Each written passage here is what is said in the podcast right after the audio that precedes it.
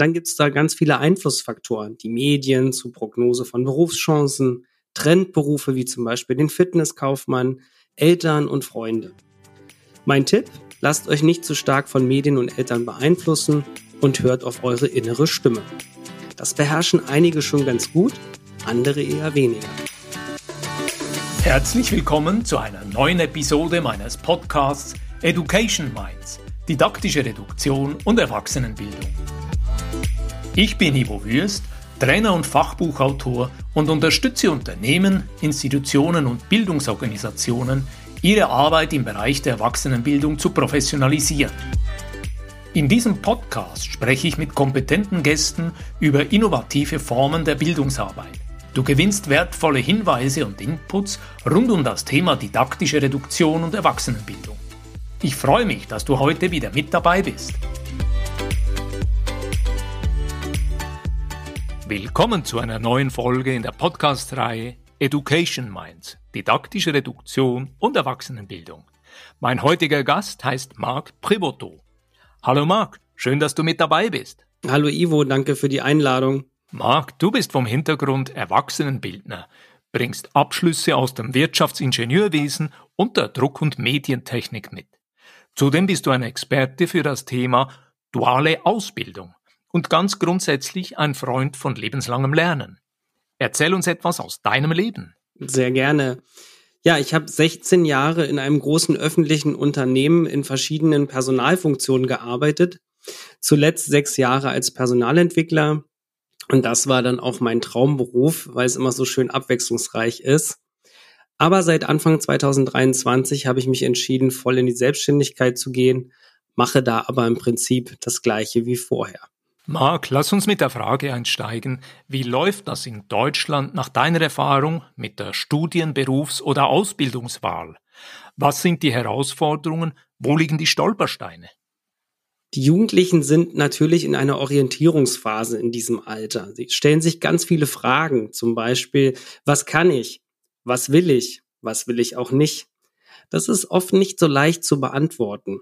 Und dann gibt es da ganz viele Einflussfaktoren, die Medien zur Prognose von Berufschancen, Trendberufe wie zum Beispiel den Fitnesskaufmann, Eltern und Freunde. Mein Tipp, lasst euch nicht zu stark von Medien und Eltern beeinflussen und hört auf eure innere Stimme. Das beherrschen einige schon ganz gut, andere eher weniger. Hier interessiert mich von dir zu hören, wie hat das damals bei dir ausgesehen, Marc? Wer hat dich beraten und wo hast du Hinweise erhalten? Also meine innere Stimme hat immer gesagt, werde Lehrer, ja. Leider habe ich darauf nicht gehört, habe mich zu stark beeinflussen lassen, äh, zum Beispiel von meinen Eltern, die nicht wollten, dass ich so lange studiere und auch von Freunden. Ja, und dann habe ich äh, Druck- und Medientechnik studiert, dann noch Wirtschaft und nach etlichen Jahren Erwachsenenpädagogik. Wie man sieht, eine lange Reise. Aber am Ende ist alles gut bei mir geworden, weil ich jetzt die drei Disziplinen in meinem Trainerbusiness wunderbar nutzen kann.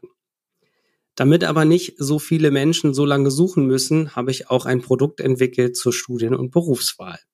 Wir haben ja in unserem Vorgespräch bemerkt, wir sind beide fasziniert und begeistert vom System duale Ausbildung.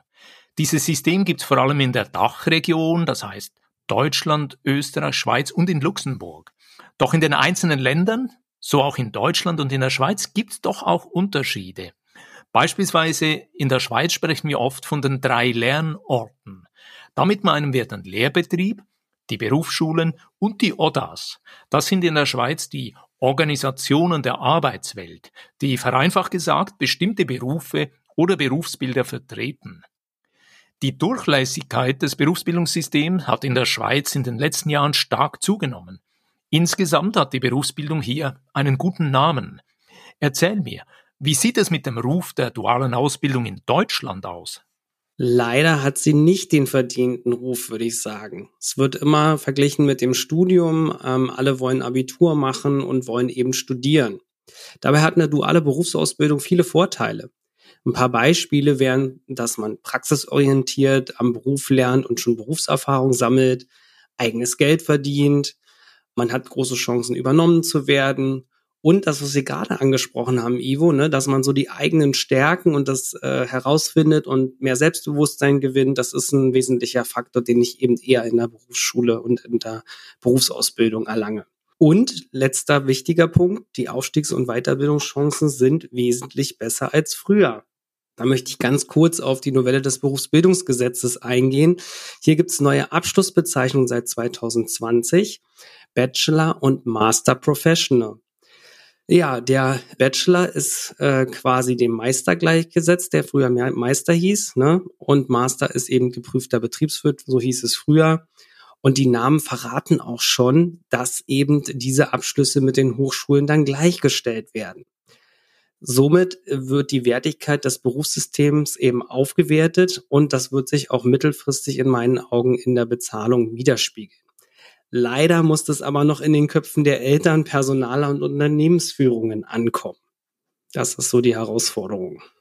Lass uns an dieser Stelle einen Moment das Thema Lernen von Jugendlichen vertiefter anschauen. Gibt es da Unterschiede aus deiner Sicht beim erfolgreichen Lernen von Jugendlichen und beim nachhaltigen Lernen von Erwachsenen?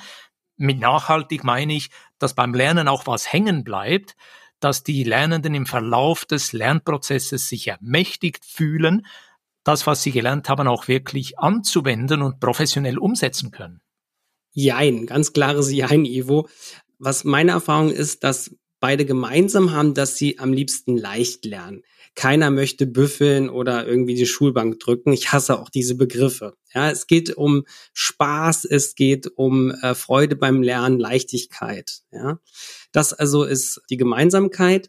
Den Unterschied zwischen den Generationen sehe ich zum Beispiel darin, dass man da anders kommunizieren muss und dass auch die Generation Z, äh, das ist so die Generation, die ab 1995 äh, ungefähr geboren wurde, die tickt halt anders. Ja, und das muss ich eben auch als ausbildende Fachkraft in meine Kommunikation und in meine Methoden mit einfließen lassen. Nehmen wir mal ein Beispiel. Die lieben Abwechslung. Ja, also da muss ich auch gucken, dass ich neue, spannende und auch digitale Methoden anwende. Sie möchten sich aber auch weiterentwickeln und das sollten wir nutzen als ausbildende Fachkräfte. Hierzu habe ich auch einen Prototyp einer Methodensammlung entwickelt. Das ist so ein interaktives PDF, wo man eben zielgruppengerechte, moderne Methoden für den Alltag sich aneignen kann. Und das erleichtert einem den Alltag und macht auch Spaß auf beiden Seiten. Wir werden anschließend in den Show Notes diese Links einfügen. Wer sich da vertiefen möchte, ist eingeladen. Aber an dieser Stelle würde ich gerne ein bisschen mit dir über diese Generation Z austauschen. Weißt du, ich hatte ja das Glück, dass ich in meinem Leben selber Vateraufgaben übernehmen konnte und zum Teil noch immer habe. Ich habe einen Sohn, der 26 ist, eine Tochter, die 16 ist. Der Sohn ist 1997 geboren, die Tochter 2007. Die sind also ungefähr in diesem Parameter der Generation Z. Und hier würde ich gerne von dir hören, was ist deine Einschätzung dieser Generation Z? Was zeichnet sie auch? Vielleicht auch, was sind so typische Stärken von Menschen aus dieser Epoche, diesem Zeitabschnitt und wo gibt es auch Herausforderungen? Ja, Ivo, dann bist du ja Profi, wenn du zwei Kinder in der Generation hast. Mal gucken, ob das, was ich gleich sage, dazu passt. Also das erste ist, dass die Instant Feedback gewöhnt sind. Ne? Sie kommen ja aus der Welt der sozialen Medien und da werden irgendwelche Sachen hochgeladen, gepostet und da kriegt man sofort eine Rückmeldung. Ne? Also durch ein Like oder ein Herz oder ein Kommentar.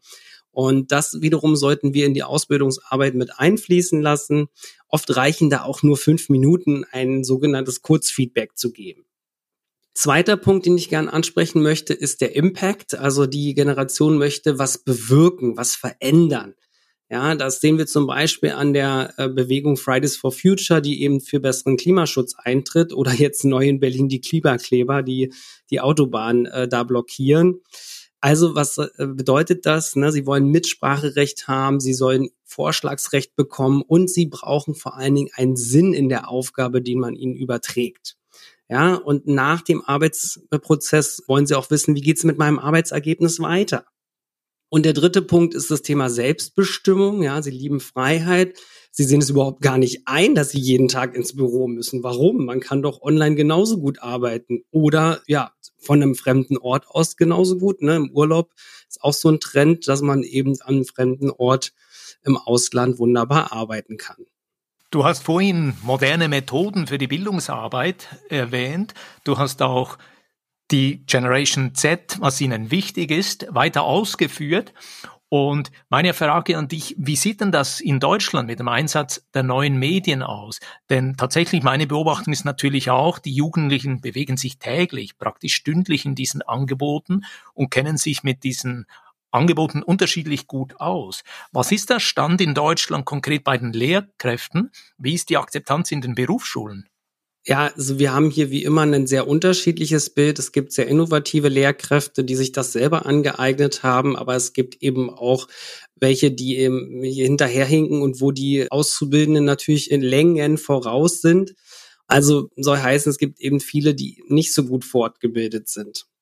Daher habe ich mir auch dazu Gedanken gemacht und habe eben ein äh, Konzept entwickelt ähm, für die moderne Schule, für moderne Medien und Einsatz in der Schule und in der Ausbildung.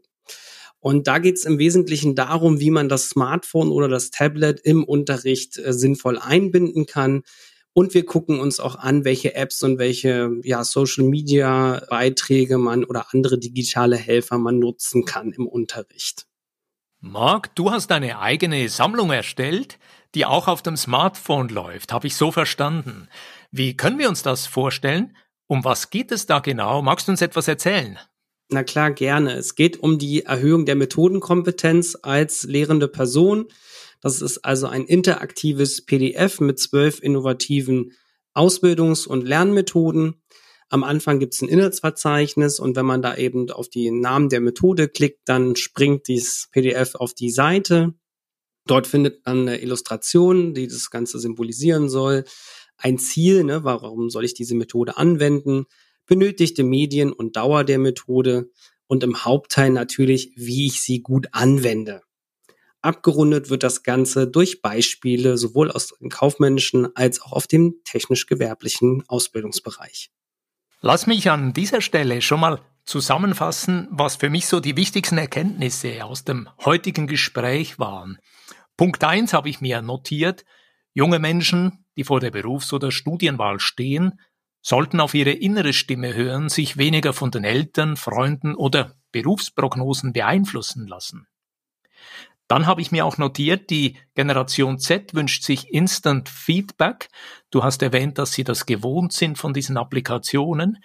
Sie haben gern rasche Rückmeldungen, zeitnahe Rückmeldungen zu ihren Leistungen und Entwicklungsperspektiven. Und schließlich junge Menschen möchten einen Impact erzielen. Du hast die Fridays for Future Bewegung erwähnt. Das heißt, die Sinnhaftigkeit ist ihnen wichtig. Und schließlich Punkt Nummer drei. Bei Ausbildern oder Berufsschullehrenden, da gibt es einen Bedarf an Weiterbildungen zum sinnvollen Einsatz all dieser neuen Medien und Möglichkeiten. Habe ich damit das Wichtigste aufgenommen? Gibt es Ergänzungen von dir? Ja, super zusammengefasst, Ivo. Ich würde vielleicht noch ergänzen, das Thema neue Abschlüsse in der Berufsausbildung, ne, die gleichwertig mit Studienabschlüssen sind. Damit steigen eben die Aufstiegs- und Weiterbildungsmöglichkeiten enorm an und die Durchlässigkeit der verschiedenen Systeme. Und ich hoffe, dass das eben in den Köpfen der Personaler und anderen Menschen ankommt und damit auch die Verdienstmöglichkeiten hier angepasst werden. Sehr schön. Du sprichst nochmal das Thema Durchlässigkeit an und dass es im Prinzip um eine Aufklärung, Sensibilisierungskampagne geht, auch um Überzeugungsarbeit, damit dieses wunderbare System duale Ausbildung diese Resonanz bekommt, die es verdient. Genau. An dieser Stelle im Podcast frage ich immer meine Gäste, wo kann man dich erreichen? Wie sieht das bei dir aus, Marc? Ja, ich habe natürlich eine eigene Webseite www.markpre.de, Mark mit K und bin natürlich auf LinkedIn und Xing und da würde ich mich freuen, wenn ihr euch mit mir vernetzt. Marc, vielen Dank für dieses interessante und aufschlussreiche Gespräch und alles Gute mit deinen nächsten Projekten. Dankeschön. Viel Spaß noch mit deinem Podcast, Ivo. Liebe Zuhörerinnen und Zuhörer, danke für das konzentrierte Mit dabei sein. Ein Podcast braucht ein Publikum und wie immer bedanken wir uns für das Weiterleiten von dieser Episode an eine Person, die sich dafür interessieren könnte aus deinem Netzwerk. Wenn dir diese Podcast-Folge gefallen hat, dann freue ich mich über einen Like und eine positive Bewertung auf Apple und Spotify. Mehr Informationen zu mir und meiner Arbeit findest du auf www.education-minds.com und auf LinkedIn. Alle Links findest du immer auch in den Show Notes. Ich freue mich, dich auch in der nächsten Episode wieder mit dabei zu haben. Bis dann, dein Gastgeber Ivo Würst.